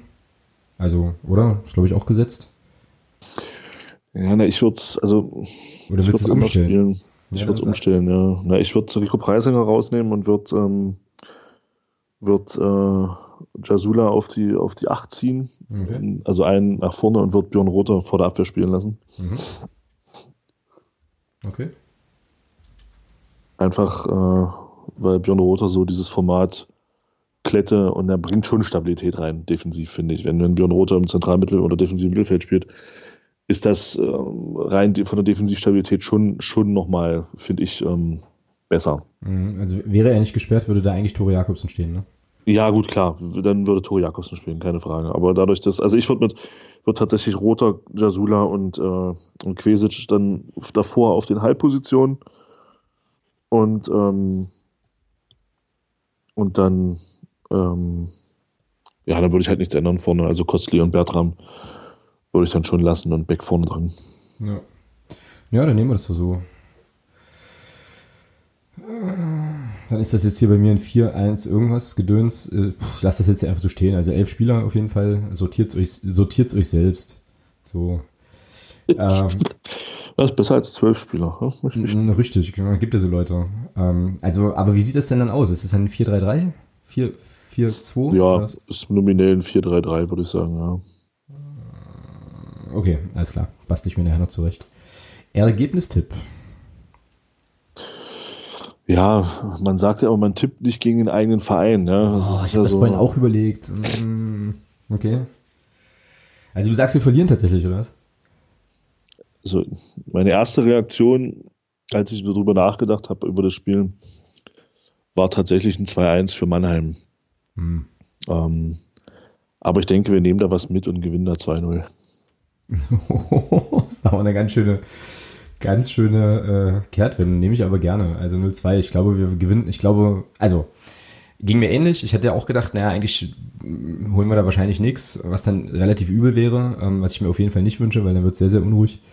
Ähm, und habe mich dann auch dafür entschieden, dass es ein knappes 2-1 wird. Ähm, von mir aus gern mit dem unberechtigten Elfmeter in der 97. Minute. Ähm, irgendwie so.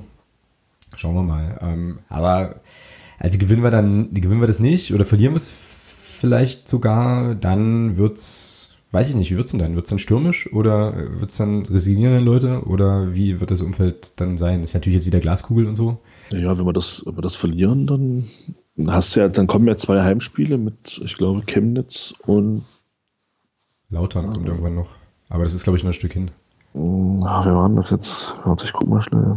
Chemnitz. Chemnitz ist am 15. und dann spielen wir nochmal zu Hause. Meppen kommt. Meppen, ja genau. Und dann hast du, also das, dann hast du da zwei, wie sagt man so schön, richtungsweisende Spiele. Also ich glaube, wenn du jetzt gegen Mannheim verlierst, ähm, wird es schon unruhiger, aber es ist noch, wird noch erträglich bleiben. Aber wenn du dann natürlich gegen Chemnitz nichts holst oder, oder nur in Anführungsstrichen nur unentschieden spielst, dann kann es, glaube ich, ungemütlich werden, weil dann bringst du, dann hast du auch nach unten eine Situation, ähm, die du eigentlich nicht haben willst. Genau. Ähm, von daher solltest du tunlichst vermeiden, dort zu verlieren, eher gewinnen nach der Niederlage jetzt gegen Zwickau. Ja. Mhm, genau. Ja, und für Waldhof Mannheim ist es natürlich auch so ein Spiel, wo du oben dranbleiben willst. Ne? Also sie sind jetzt vier Punkte hinter Duisburg, aber nur zwei hinter Ingolstadt ähm, und haben unter Haching im, Hacken, äh, im, im Nacken. Ich habe heute so ein bisschen Wortfindungsstörung, ist auch spannend. Ähm, die sind punktgleich. Ähm, Mannheim hat das bessere Torverhältnis. Also die werden auch nicht abreißen lassen wollen. Das wird spannend, das wird cool. Also es könnte, es könnte auch ein spektakuläres 5 zu 5 werden. Oder so.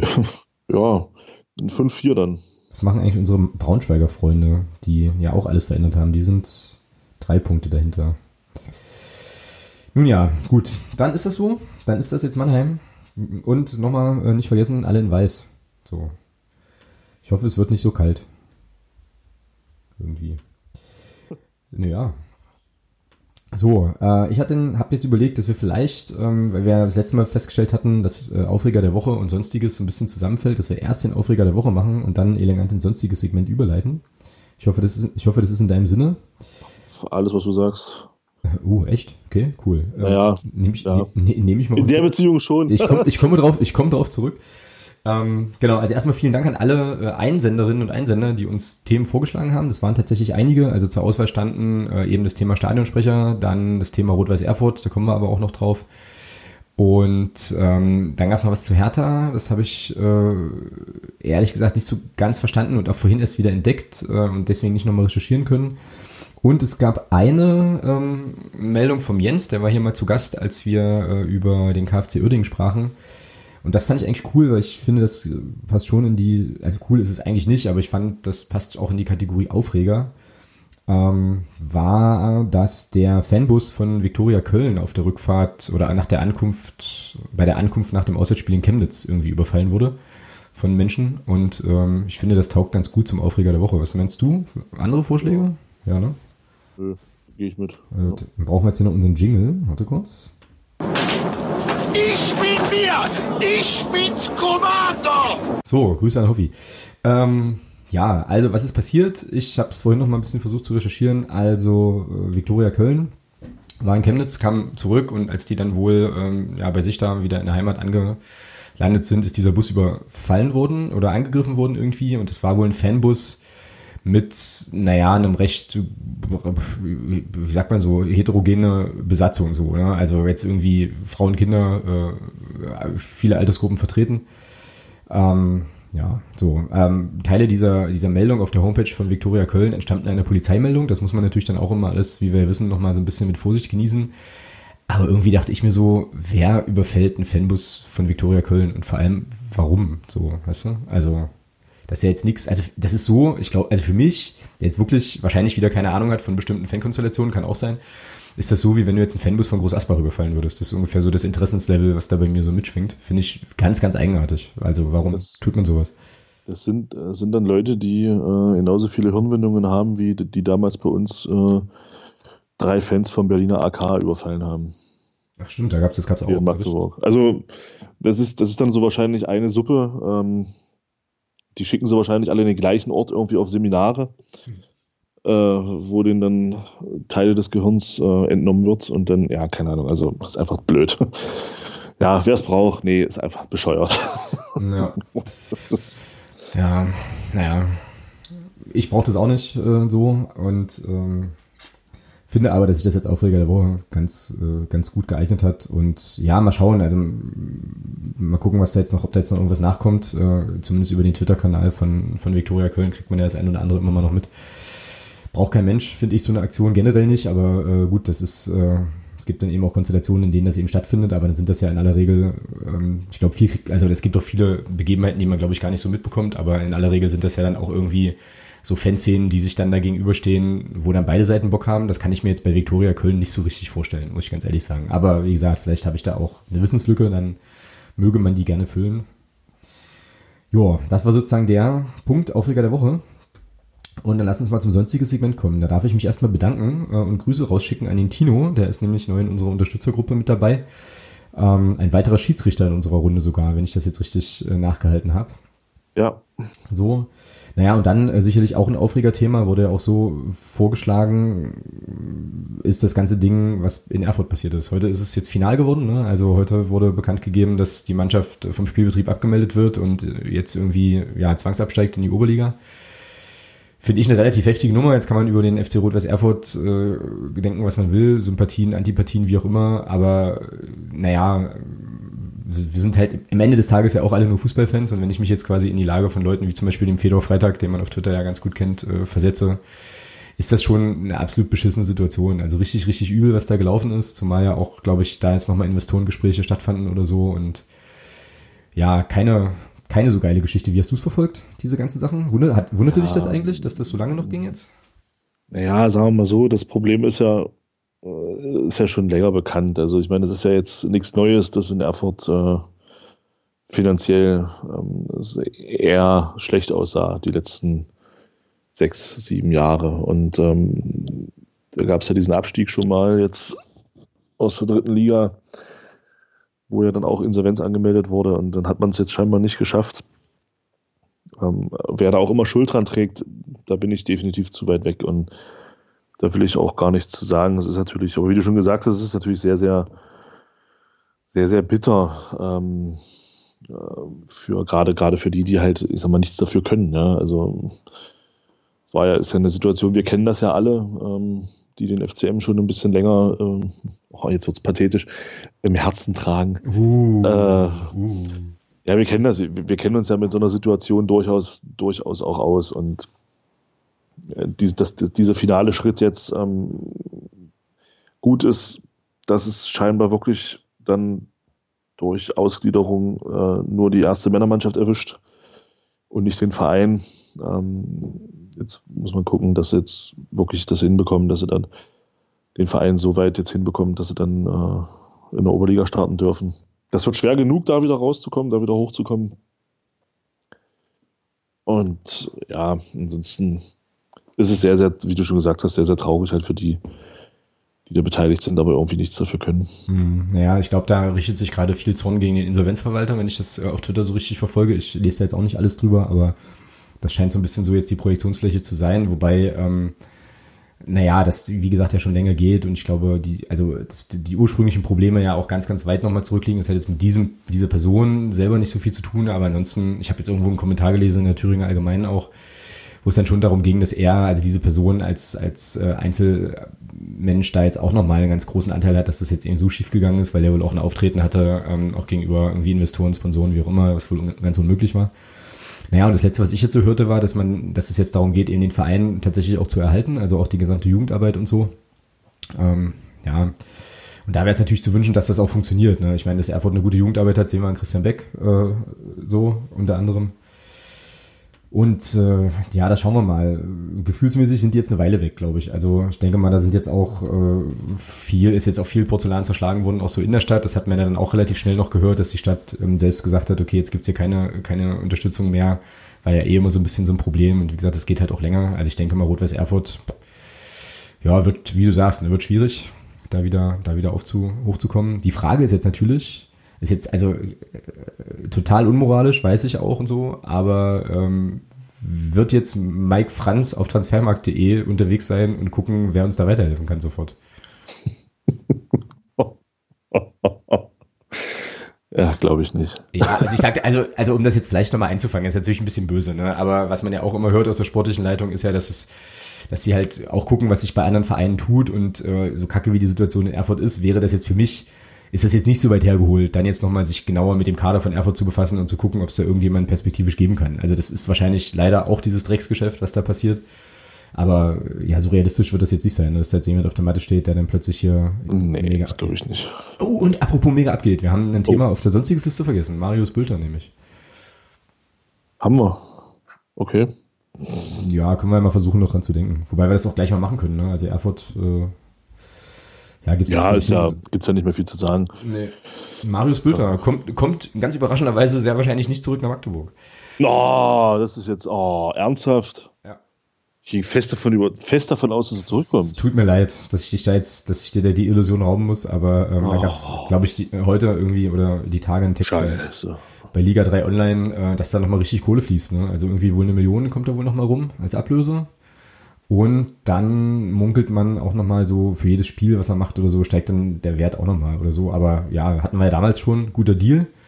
Cool auch für Marius Bülter. Also ist dem Jungen auf jeden Fall zu gönnen, finde ich so immer noch finde ihn halt immer noch einen, einen, saugeilen Spieler und ist ja eigentlich irgendwie auch cool, ne, dass der FCM so einen Spieler findet, den dann bei uns, ich sag das jetzt mal ein bisschen böse, ins Schaufenster stellen kann und damit noch richtig Kohle verdient. So, die Frage ist jetzt nur, ähm, was passiert mit dem Geld? Ne? Also investierst du das dann jetzt halt irgendwie nochmal in, ja, ich sag mal, sogenannte Hochkaräter oder kommt es aufs äh, Festgeldkonto oder so? Ja, wenn wir so weitermachen, haben wir bald ein größeres Festgeldkonto als der FC Bayern München. Ja, das ist richtig. Ähm, nein, also das wird dann, wird dann die Zukunft zeigen. Ja. Also bin ich auch gespannt, was da, was man dann daraus macht aus diesen äh, Mehreinnahmen, die ja dann, denke ich mal, so nicht geplant sind. Ähm, ja, es wird, äh, wird interessant. Also ich hoffe, dass man, dass man das auch dann gut einsetzt, dieses Geld. Mhm. Genau, und dann gab es noch äh, in den letzten ähm, Tagen, das habe ich aber, das kannst du mir wahrscheinlich viel besser erklären, das habe ich jetzt auch wieder oh. nur so halb mitbekommen. Okay. Ähm, gab ja dieses Spiel Bielefeld-Bochum, wo der Torhüter, glaube ich, mit Gelb-Rot vom Platz ging, weil es eine neue Schiedsrichterdirektive gibt, die eben so lamentieren, meckern, Schauspielern unterbinden soll. Und ich weiß nicht, es fällt mir der Name des Schiedsrichters nicht ein, der das jetzt so umgesetzt hat hat das jetzt relativ rigoros, rigoros verfolgt. Kannst du da, also hast du das irgendwie mitbekommen oder kannst du dazu mehr erzählen, was da insgesamt jetzt ganz, Sache ganz ist? am Rande. Also der muss da wohl irgendwie einen Pfiff gegen sich gekriegt haben und hat dann ähm, sich entsprechend aufgeregt und hat dann die gelbe Karte, also wurde wohl abgewunken und äh, in Richtung des Schiedsrichters geklatscht. Da muss ich dann schon sagen, abwinken, okay, in Richtung des Schiedsrichters klatschen, naja, sollte man sich in der Situation bei allen Emotionen schenken. Es, es, es für, das ist für mich tatsächlich unsportlich. Und dann ist die gelbe Karte auch berechtigt in meinen Augen. Mhm. Ja, und es gibt aber, also ich wollte eigentlich eher nochmal darauf hinaus, dass es ja eben diese, diese Anweisung jetzt wohl gibt, ne, das stärker zu ja. und so.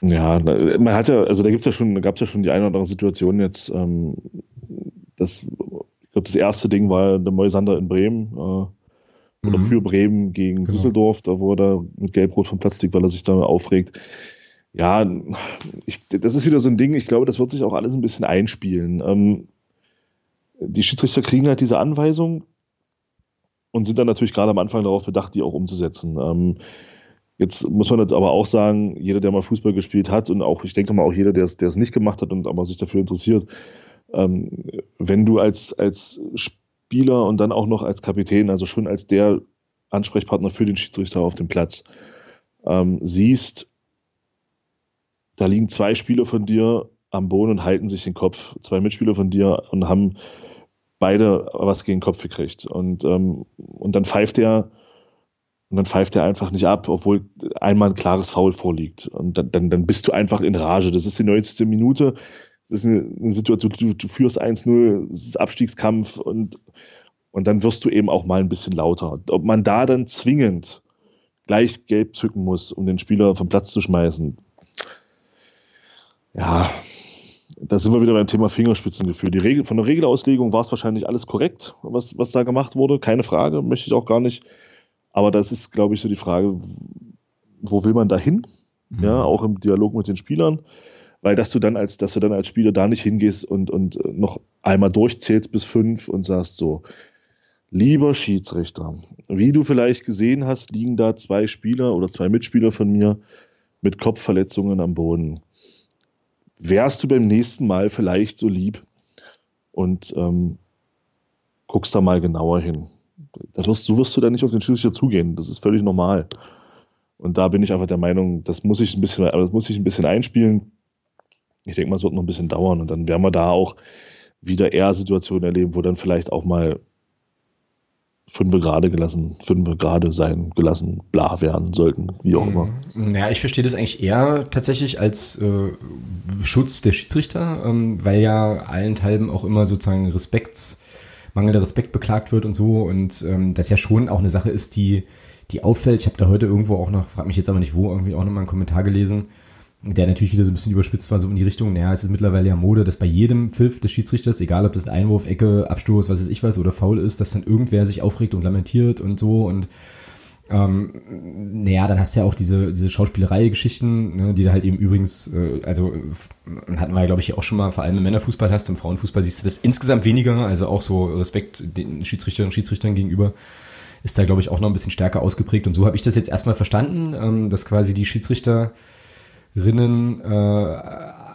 ein Mittel an die Hand bekommen, das gar nicht erst einreißen zu lassen. Und ich glaube auch, dass das sich einspielen wird. So, also ich glaube, das wird eine Wirkung entfalten. Das werden jetzt so ein paar Präzedenzfälle sein, wo das jetzt irgendwie mal extrem ist. Aber ich könnte mir schon auch gut vorstellen, dass das auch Emotionen hin und her mit der Frage, äh, musst du jetzt wegen jedem Scheiß, sage ich jetzt mal, äh, dich beim Schiedsrichter melden und die Disku also die, die Entscheidung diskutieren, dass das, glaube ich, besser werden könnte. So. Ja, darauf bezogen, ja. Das, das meine ich ja damit, dass ich auch hoffe, dass sich das einspielt. Da ging es aber nicht um jeden Scheiß. Das war schon eine Situation, wenn du dann wirklich siehst, da liegen zwei Mitspieler von dir am Boden und halten sich den Kopf. Ja, ja klar. Das ja. ist, das ist nicht, das ist nicht, nicht irgendein Scheiß. Das ist nicht irgendein Meckern, weil du einen Pfiff gegen dich bekommen hast. Ja, das ist schon auch, da geht es schon auch ein Stück weit um, um äh, um was könnte da vielleicht passiert sein. Und ähm, der Kevin Vogt von Bremen in der Situation, um dabei mal zu bleiben, der musste mit einer, mit einer Gehirnerschütterung runter. Also das war keine Lappalie. Ja, das ist also, ähm, das war nicht nur, der Moisander hat sich da nicht aufgeregt, weil, oh, jetzt habe ich einen Einwurf hier nicht gekriegt oder so. Nee, da ist ein Spieler verletzt gewesen. Und da kann, und das meine ich damit, das, das, das muss ich einspielen ein Stück weit. Also da kann ich den Spieler auch verstehen. Ich bin grundsätzlich, bin ich da deiner Meinung zu sagen, die Schiedsrichter müssen geschützt werden, das muss, das muss endlich aufhören, dieses ganze Rudelgebildungszeug und, und dieses Reingerufe von draußen, das, das, das kotzt mich genauso an, wenn dann Trainer und Manager aufspringen bei einer Freischussentscheidung im Mittelfeld nach 17 Sekunden beim Stand von 0 zu 0. Völlig unnötig. Mhm, ja. Das meine ich ja. Genau. Und ja, in den Situationen bin ich da absolut, bin ich da auch absolut dafür. Aber in solchen Situationen bin ich schon der Meinung, sollte auch berücksichtigt werden, was passiert da gerade. Klar. Also, klar. ja, und, und dann nicht, und dann nicht rigoros einfach, oh, der hat sich jetzt aufgeregt, jetzt zieht erstmal gleich die gelbe Karte. Ah, der hat schon gelb. Ha, gelb-rot. Weiß ich nicht. Also, das ist dann so, aber da, da habe ich die Hoffnung, dass sich das einspielen wird und dass man da in Zukunft ein Stück, ähm, ja, nicht ganz so rigoros dann sein wird und da schon auch mal gucken wird auf diese Gesamtsituation, die dann eben vorliegt. Mhm, und nicht ja. nur, nicht nur da stur danach geht, ähm, wie agiere ich beim Thema, wie setze ich jetzt diese Regel um? Weil wenn man, wenn man ähm, konsequent alle Regeln umsetzen würde, dann würden wir viele Sachen auch noch ganz anders sehen. Ähm, also dann würden wir auch ganz andere Pfiffe teilweise sehen. Das wird ja auch nicht gemacht. Das ist ja schon teilweise auch ähm, diese Sechs-Sekunden-Regel, die es ja offiziell gibt, die wird ja gar nicht gepfiffen. Das ist ja, eigentlich können wir die auch rausnehmen aus dem Regelwerk. Ähm, die wird gar nicht gepfiffen, interessiert keine Sau. Ähm, magst, du, magst du kurz erklären, was das ist, für diejenigen, die es jetzt sechs, nicht aus dem Kopf wissen? Sechs, wenn der Ball im Spiel ist, darf der Torwart laut Regelbuch den Ball maximal sechs Sekunden in der Hand behalten. Hm. So, und ähm, diese Regel wird nie gepfiffen. Also ich habe das noch nicht einmal erlebt, dass die Sechs-Sekunden-Regel gepfiffen wird. Ähm, hat auch ähm, der Daniel aus der Unterstützergruppe hat das auch mal gesagt, dass das, dass das gar nicht mehr, dass das gar keine Bewandtnis hat eigentlich mehr. Das ist, wird, wird halt einfach nicht, nicht gepfiffen. Einwürfe werden, werden, da kannst ja, da können ja im Profibereich machen, was sie wollen. Das ist ja, die sind ja teilweise so falsch, das ist ja irre. wird, auch, wird auch nicht gepfiffen. Aber bei solchen Sachen ähm, also ein Einwurf zum Beispiel acht Meter nach vorne verlagern, das ist erlaubt. Ja, und dir damit einen, wirklich einen großen Vorteil verschaffen, weil wenn du, wenn du von der Mittellinie vielleicht oder am 16er dann acht Meter noch nach vorne gehst, das ist schon ein Unterschied.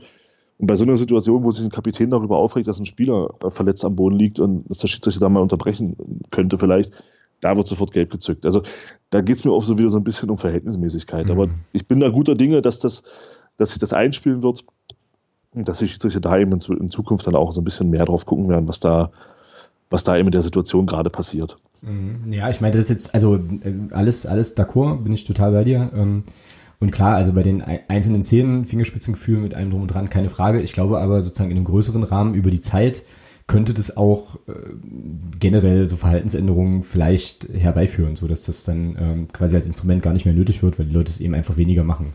Ja, wir müssen aber trotzdem, wir müssen aber trotzdem aufpassen, was wir dann bestrafen. Klar, keine Frage. Also, also wenn ich, wenn ich äh, Steffen Baumgarter höre, ähm, zum Beispiel, der äußert sich ja da, was das angeht, nicht unbedingt sehr positiv. Und ähm, er ist ja nun wirklich auch ein Typ, der an der Linie dann doch eher mal, ja, aber der ist ja, das ist ja selten gegen den Schiedsrichter. Das ist ja, und wenn man dann da verwarnt wird für Sachen, weil man dann mal reinruft, ein bisschen lauter oder sowas, oder weil man eben mal in der Situation wenn es dann einen glasklaren Freistoß nicht bekommst, wenn das vor deiner Nase passiert, wenn der ein Spieler von dir umgesemmelt wird und es wird nicht geführt, natürlich regst du, dann bleibst du nicht sitzen als Trainer ja, und sagst, absolut, ja. naja, ja, vielleicht hat er sich jetzt die Bänder gerissen. Ha, nee, ja, ich bleib jetzt sitzen. Aufregen darf ich mich ja nicht. Nee.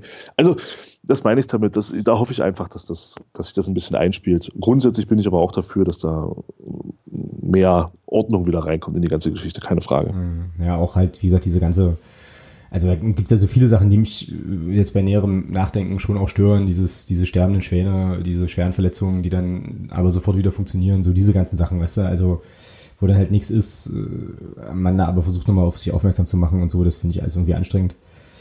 Wir werden sehen, ähm, was das macht. Ich glaube aber, dass die ähm, gelben und roten Karten für Trainer äh, durchaus auch schon dazu geführt haben, dass der ein oder andere sich vielleicht einfach auch so ein kleines bisschen versucht zurückzunehmen. Ne? Aber klar, da hast du natürlich dann jetzt wieder so die Diskussion, ja, wie viel Emotionalität brauchst du da, brauchst du da im Spiel und so. Und ähm, ja, letzten Endes werden ja dann auch immer gern Beispiele oder, oder Referenzen gezogen zu anderen Sportarten, wo dann eben die Schiedsrichter, Schiedsrichterinnen halt unantastbar sind zum Beispiel. Ne? Also es gibt ja dann eben auch Sportarten, wo halt gar nicht, also wo, wo einfach nicht diskutiert wird über den Pfiff. Das ist dann so, Schiedsrichter liegt das fest und fertig. Und im Fußball, ja, weiß ich jetzt nicht, ob das eine Entwicklung ist in den letzten Jahren, die sich verschlimmert hat, aber das ist ja schon auch auffällig, dass halt eben einfach viel, viel mehr diskutiert wird. Das findest du woanders jetzt nicht so. Insofern mal gucken. Ähm, und äh, ja, schauen wir mal, ob da irgendwas, irgendwas passiert. Jetzt haben wir noch dieses traurige Thema hier auf dem Zettel. Aber irgendwie habe ich schon das Bedürfnis, das nochmal kurz anzusprechen, auch wenn es jetzt quasi gar nicht fußballbezogen ist. Aber ganz kurz vielleicht, weil du sagst, ja. Trainer, ähm, es gibt ja die, jetzt die erste Sperre, ja. Äh, Rüdiger Rehm von Wien Wiesbaden hat es tatsächlich geschafft. Ähm, er wird zum nächsten Spiel gesperrt sein, weil, weil er zu viele gelbe Karten bekommen Geil. hat. Okay. Ja. wie, wie, wie viel darf man da haben? Auch, auch fünfte? Ich weiß nicht, vier oder ich habe kein vier oder fünf. Ich, ich denke mal auch fünf, keine Ahnung. Ja, großartig. großartig. Ja, naja, gut. Also, äh, letztes, vielleicht auch vorletztes Thema, ein sonstiges Segment. Ähm, ist natürlich auch an uns beiden nicht spurlos vorübergegangen, deswegen ähm, dachte ich, man kann es ja vielleicht nochmal ansprechen. Äh, wir switchen kurz zum Basketball. Kobe Bryant ist tot. Was krass ist, so, äh, jetzt muss man dazu wissen, dass wir beide, also äh, Thomas und ich, äh, ja schon auch so ein bisschen Basketball-affin sind. Äh, ich ja auch lange selber gespielt habe, jetzt auch wieder angefangen habe ein bisschen. Ähm, ja, krasse Nachricht. Da am, wann war es denn? Sonntag, ne? Ja, Sonntagabend, genau. Ja, naja, ich war ja, ich war ja noch unterwegs, ich saß ja im Auto. Hab das gar nicht mitbekommen. Ähm, irgendwann ähm, hielt man dann mal an und ich nahm das Handy und hatte dann eine Nachricht äh, von einem Kumpel. Und da dachte ich mir so, das ist doch ein Fake. Naja, genau. So ging es mir auch. Äh, das, das kann doch nicht sein. Äh, wie, der ist, der ist doch knapp über 40, wieso ist denn der tot? Also, ja, und dann äh, kam das ja dann alles so ein bisschen, war man irgendwann noch zu Hause und dann, ja, dann ist das schon ziemlich krass und dann hört man halt auch noch, dass seine 13-jährige Tochter damit mit dabei war und, und dann, oh Gott, ich habe mir dann bloß so gedacht, wenn du dann, äh, ich habe mir dann echt so gedacht, scheiße, wenn du jetzt gerade in der Situation warst, dass deine Frau und dein und deine Eltern und, und deine Tochter da bei einem Unfall draufgehen, boah, ich weiß nicht, hm, heftig, oh, ja. Und ähm, ja, also es ist ja, das Schlimme ist ja, also generell ist das ja schlimm, aber es waren ja nicht nur, war nicht nur Kobe Bryant, es waren ja insgesamt, glaube ich, neun Personen mhm. mit, mit Pilot und da, das kam jetzt irgendwie raus, das habe ich heute gelesen, dass, ähm, dass dort ähm, ein Trainer, dessen Frau und die älteste Tochter auch mit diesem, diesem Hubschrauber waren und die hinterlassen tatsächlich zwei Kinder noch. Ja, krass. Ja, das Wahnsinn. Also das ja. ist, das ist halt auch einfach nur heftig und ähm, also die stehen halt komplett ohne, ohne große Schwester und ohne Eltern jetzt da. Oh, heftig. Mhm. Einfach nur heftig. Ja, und dann, gut, man muss dann, da muss ich dann sagen, da kann man jetzt von den, da kann man natürlich so vom, vom, vom, vom Sportsystem der Amerikaner halten, was man will. Man gibt ja da die übliche Kritik, das ist alles Kommerz und, und dieses Ganze und aber ich muss sagen, wie sich da die, die Teams verhalten haben, die da an dem Tag noch gespielt haben. Ich weiß nicht, ob du das mitbekommen hast, hast du bestimmt mitbekommen dass in San Antonio zum Beispiel ja, ja, beide Mannschaften die 24-Sekunden-Uhr haben runterlaufen lassen. Und jetzt muss man wissen, Kobe Bryant hatte halt in seiner Karriere die Nummer 24. Und Trey Young in, in Atlanta hat ähm, das Trikot mit der Nummer 8 getragen. Und also all solche Sachen, also so ein bisschen halt, um da zu zeigen, hier, Mensch, also das, ich finde, das, das, das können die Amis schon recht gut. Was, was mich ein bisschen gestört hat, ähm, oder was heißt ein bisschen, das fand ich halt echt daneben. Einerseits sind sie in der Lage, dann sowas zu machen, andererseits hätte ich gerne gesehen, dass man dann in diesen Spielen, die man dann durchzieht, weil sie jetzt abzusagen, stelle ich mir schwierig vor. Die Hallen waren da teilweise auch schon voll. Ähm, aber dass man dann auf dieses ganze Brimborium verzichtet. Genau. Cheerleader und dieses genau. ganze Zeugs. Also das genau. war in Denver war das ganz schlimm. Genau, das Spiel habe ich auch äh, gesehen und hatte den gleichen Gedanken. Ja. Und da habe ich mir so gedacht, Mensch, da hätte er darauf verzichten können. Alles andere macht ihr eigentlich recht gut. Ähm, da wurden dann Tribut, Tributvideos gezeigt etc. Aber das war schon ziemlich krass daneben. So. Also da ich mir so gedacht, das, darauf kann man dann in der Situation, glaube ich, verzichten. Mhm. Ja, ansonsten, ja, Kobe Bryant, ja, krasser Scheiß. Also das ist auch so, wie es halt viele gesagt haben. Das ist, wenn man es ganz mal ganz ganz platt sagt, ist für mich eigentlich auch so mein Michael Jordan, äh, was das Thema Basketball angeht. Mhm. Das ist schon heftig, also ja. ist echt krass. Ja, ja der ist ja nur, äh, nur ein Jahr älter als ich äh, oder so zwei. Und ich habe das natürlich, ich habe die Karriere halt natürlich auch immer so ein bisschen verfolgt. Ne? Also zu der Zeit, als er in die NBA kam, ähm, habe ich ja auch noch viel gespielt, auch aktiv gespielt und so. Und dann machst du dir dann schon so die Gedanken, ne? Also stell dir vor, du bist das jetzt, der da, der da spielt und so. Und dann war der irgendwie immer da, ja, so. Und jetzt ist das irgendwie plötzlich nicht mehr der Fall.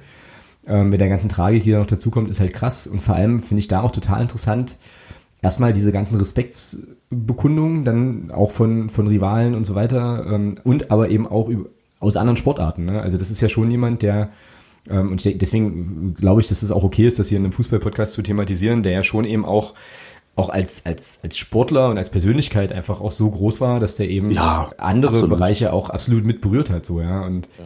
das fand ich, fand ich halt total interessant tauchen jetzt natürlich viele interessante Geschichten auf. Der hat auch ganz, ganz viel so Charity-Geschichten gemacht, die ja, wo dann aber immer die Bedingung war, keine PR dazu zu machen und so. Ähm, krasser Typ, der uns begleitet hat. Grüße auch, gehen auch nochmal raus an Daniel George, der da auch einen schönen Text zugeschrieben hat bei der, ich glaube bei der MZ nochmal zu.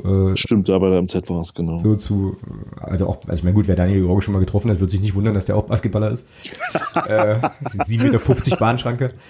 Ähm, so, also ja, auf jeden Fall, auf jeden Fall eine Zäsur, da wird man sich dran erinnern, ne? ähm, wo man war, als man diese Nachricht äh, halt hörte.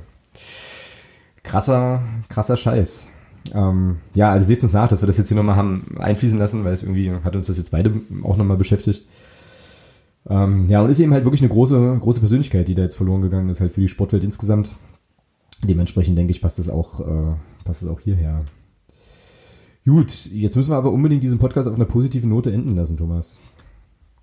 Na, wir gewinnen in Mannheim, ganz einfach. Ja, was hast du gesagt? 2-0, ne? Mm, ja. Ja. Ja, nehme ich. Ähm, nehme ich gern so mit. Wir brauchen aber noch was anderes Positives. Ich bin noch nicht so ganz überzeugt von diesem, von diesem Mannheim-Ding. Du hast, du hast doch schon was in petto. Nee, tatsächlich nicht. Nee, Nö. tatsächlich nicht? Nö. Upsi, oh lala. Gerade nicht. Ähm. Mm. Mm. Tja. Ja, gut, das sowieso, ja. Das sowieso. Ach komm, eine lustige Geschichte können wir noch machen. Ähm, Sag an. ja, die ich wirklich ulkig fand. Äh, RB Leipzig verliert äh, bei der Frankfurter Eintracht, glaube ich, war das. Und dann gab es doch da irgendeinen Skandal mit so einem Starfriseur, den sie haben einfliegen lassen oder so. Ne? Ah, ach ja. Hast du das ja. mitbekommen? Ja, das habe ich mitbekommen. Ja, ja, das. Ja. Äh, das ist doch recht unterhaltsam. wo ich mir denke, Jungs, habt ihr keine, also ist das, ist das ein, ist das ein Medienthema so? Also ist das eine Sache, über die man reden muss? Wahnsinn. Ja, das, das Interessante ist, da redet, da wird nur drüber geredet, weil man verloren hat. Vielleicht lassen die den immer einfliegen, meinst du? Nein, nein, ne, also äh, ich, ich kann mir nicht vorstellen, dass es in der heutigen, ob das jetzt gut oder schlecht ist, ist da sicherlich auch ein Thema, aber das ist in der, in der für mich in der Situation erstmal irrelevant. Ähm, ich glaube, heutzutage ist es mehr oder weniger normal, dass sich Fußballer, die sich auf dem Niveau bewegen, also höchste Spielklasse und dann schon auch auf einem Niveau, wo du dann eben oben auch mitspielst und dass das gang und gäbe ist, dass die sich einen Friseur äh, ins Hotel holen. Ähm, und ich weiß nicht, warum da so ein Bohai drum gemacht wird, um das Ding. Mein Gott, ja. Kann man natürlich sagen, äh, in, diesem, in dieser ganzen Debatte um Klima etc., ob das jetzt sinnvoll ist, den aus England einfliegen zu lassen äh, für eine Frisur. Andererseits, was ist in dem Rang lieber? Sollen die saufen gehen? ja. Also ich, von dem Zeug kannst du nicht so viel trinken, das heißt. Also ich, ich, vermute mal ganz stark, das wird ein Tag vorher gewesen sein, vor dem Tag, der Abend vor dem Spiel, wo die im Hotel sowieso auf dem Zimmer hocken. Und ob die sich da jetzt einen Friseur holen, der ihnen die Haare schneidet, oder ob die da Playstation spielen oder was weiß ich. Das ist doch alles sinnvoller, als, als was sie gesagt haben, als wenn die sich jetzt sagen, ey, Mensch, was machen wir jetzt? Ach komm, lass uns da runtergehen in eine Bar, wir gehen einen saufen. also, da, und ich wette mit dir, ich wette mit dir, hätte, hätten die in Leipzig, äh, hätten die in Frankfurt gewonnen, wäre das kein Thema gewesen. Ja, sehr wahrscheinlich nicht, das stimmt wohl. Also, oder dann wäre es ein ja. internes Thema gewesen, dann wäre es kein Thema in den Medien gewesen, dann wäre es ein rein internes Thema gewesen. Also von daher finde ich jetzt, man kann, wie gesagt, das ist halt Leipzig, alles, mein Gott, ja, sollen sich da zerfleischen wegen solchen Themen, aber ich finde es ich find's übertrieben. Ja. Naja, Neues aus der lustigen, bunten Glitzerwelt von Rasenballsport Leipzig. Ich äh, fand es unterhaltsam, ich habe mich da sehr drüber amüsiert und dachte mir so, jo, alles klar. Cool. Ähm, Sportjournalismus at its finest äh, und überhaupt, das ist das, was die Welt bewegt. Äh, ob die da jetzt, also ich weiß, keine Ahnung, ob die da jetzt, weiß ich nicht, die goldenen Steaks fressen oder essen, Entschuldigung, oder sich da frisieren lassen. Wenige Dinge sind mir egaler, aber ich musste schmunzeln und fand das irgendwie. Ja, also amüsant fand ich auch. fand das irgendwie amüsant. Gut, ähm, dann äh, würde ich sagen, machen wir hier den Deckel drauf für heute, sind dann durch.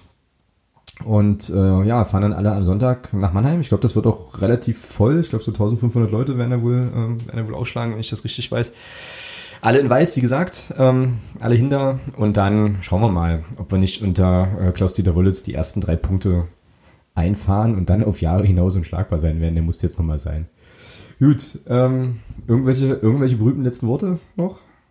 Ja, allen, die in Mannheim sind, viel Spaß und äh, hoffentlich kommen wir mit drei Punkten wieder zurück. Ja, ja so machen wir es. Und dann hören wir uns nächste Woche hier wieder. Ähm, seid tapfer, gehabt euch wohl und dann bis dahin. Macht's gut. Ciao.